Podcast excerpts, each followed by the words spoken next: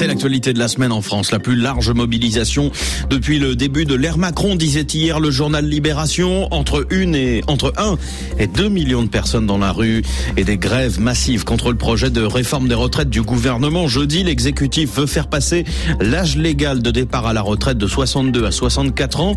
Il évoque une mesure nécessaire pour éviter un déficit futur, argument contesté par l'opposition et par le président du Conseil d'orientation des retraites.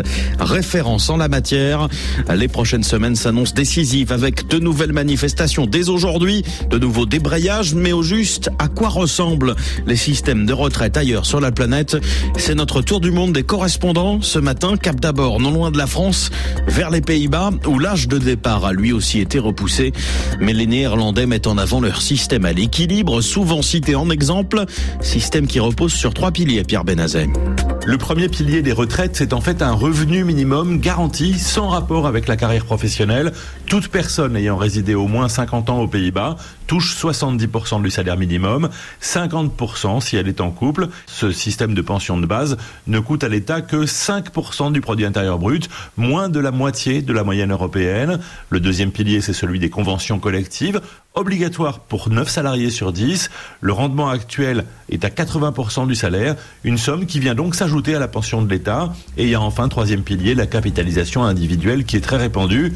L'âge de la retraite, lui, recule au fur et à mesure que l'espérance de vie augmente. L'âge de départ en retraite des Néerlandais atteindra 67 ans l'an prochain. Pierre Benazet, un autre pays où l'on part tard à la retraite quand on y part tout court. En Corée du Sud, plus d'un tiers des personnes de plus de 65 ans ont toujours un emploi, Nicolas Rocam. Oui, d'ailleurs, cela se constate très facilement dans les rues du pays. On voit des seniors ramasser des cartons, distribuer des prospectus, tenir des restaurants ou bien même livrer des colis en métro. Pourtant, il existe bien un système de retraite en Corée du Sud. L'âge légal de départ sera d'ailleurs augmenté progressivement pour atteindre les 65 ans en 2033. Mais voilà, le problème, c'est que le système a été mis en place assez tardivement et beaucoup de personnes n'ont pas suffisamment cotisé, donc elles perçoivent la retraite minimum. Le montant est nettement insuffisant pour pallier le grave problème de précarité chez les personnes âgées.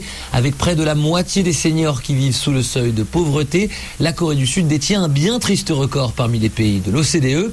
Une situation qui pourrait continuer à se détériorer car avec un des taux de natalité les plus bas au monde, la population sud-coréenne vieillit à très grande vitesse. Nicolas Roca à Séoul pour RFI et un système de retraite institué, c'est bien mais ça ne fait pas tout. Au Congo-Brazzaville par exemple, il faut réussir à toucher ses pensions. Les retraités de la fonction publique immatriculés à la caisse de retraite des fonctionnaires se sont mobilisés après de nombreux retards. L'État leur doit encore beaucoup, mais il y a eu un mieux en 2022, Loïcia Martial. La situation des retraités s'améliore nettement. Les sit-ins et les cancers de casserole sur la place publique ont cessé. L'année dernière, ils ont perçu leur pension au guichet sans difficulté, selon leur syndicat que nous avons contacté. Cependant, tout n'est pas réglé. En effet, les retraités demandent au gouvernement de payer sans délai tous leurs arriérés, soit 39 mois cumulés entre 2016 et 2021. Entre-temps, en juillet dernier, le gouvernement a émis le vœu de relever l'âge de la retraite de 60 à 65 ans, notamment pour les agents de la catégorie 1 qui représente le plus gros effectif de la fonction publique. Une démarche saluée par l'Union des syndicats du Congo qui affirme, je cite, c'est une bonne chose pour ceux qui de temps à autre demandent des prolongations. Au plan économique, plus on travaille longtemps, plus on crée de la richesse et on peut investir dans d'autres secteurs, analyse l'Union des syndicats du Congo. Loïcia Martial à Brazzaville et puis de quoi faire rêver aux Émirats arabes unis. Les nationaux sont éligibles aux pensions de retraite dès l'âge de 49 ans ou après avoir travaillé au minimum 20 ans. C'est beaucoup moins qu'ailleurs, mais un privilège s'obtient toujours aux dépens de quelqu'un. La situation est bien différente pour les travailleurs étrangers, Nicolas Kérodrin. Oui, aux Émirats arabes unis, les travailleurs étrangers ne sont pas éligibles au système de retraite local dont bénéficient les nationaux. Rappelons que dans ce pays d'environ 10 millions d'habitants, 90% de la population est étrangère. Pour assurer leur vieux jours, ces travailleurs sous contrat local doivent donc compter sur leurs économies personnelles ou pour les plus précaires uniquement sur leur indemnité de fin de contrat.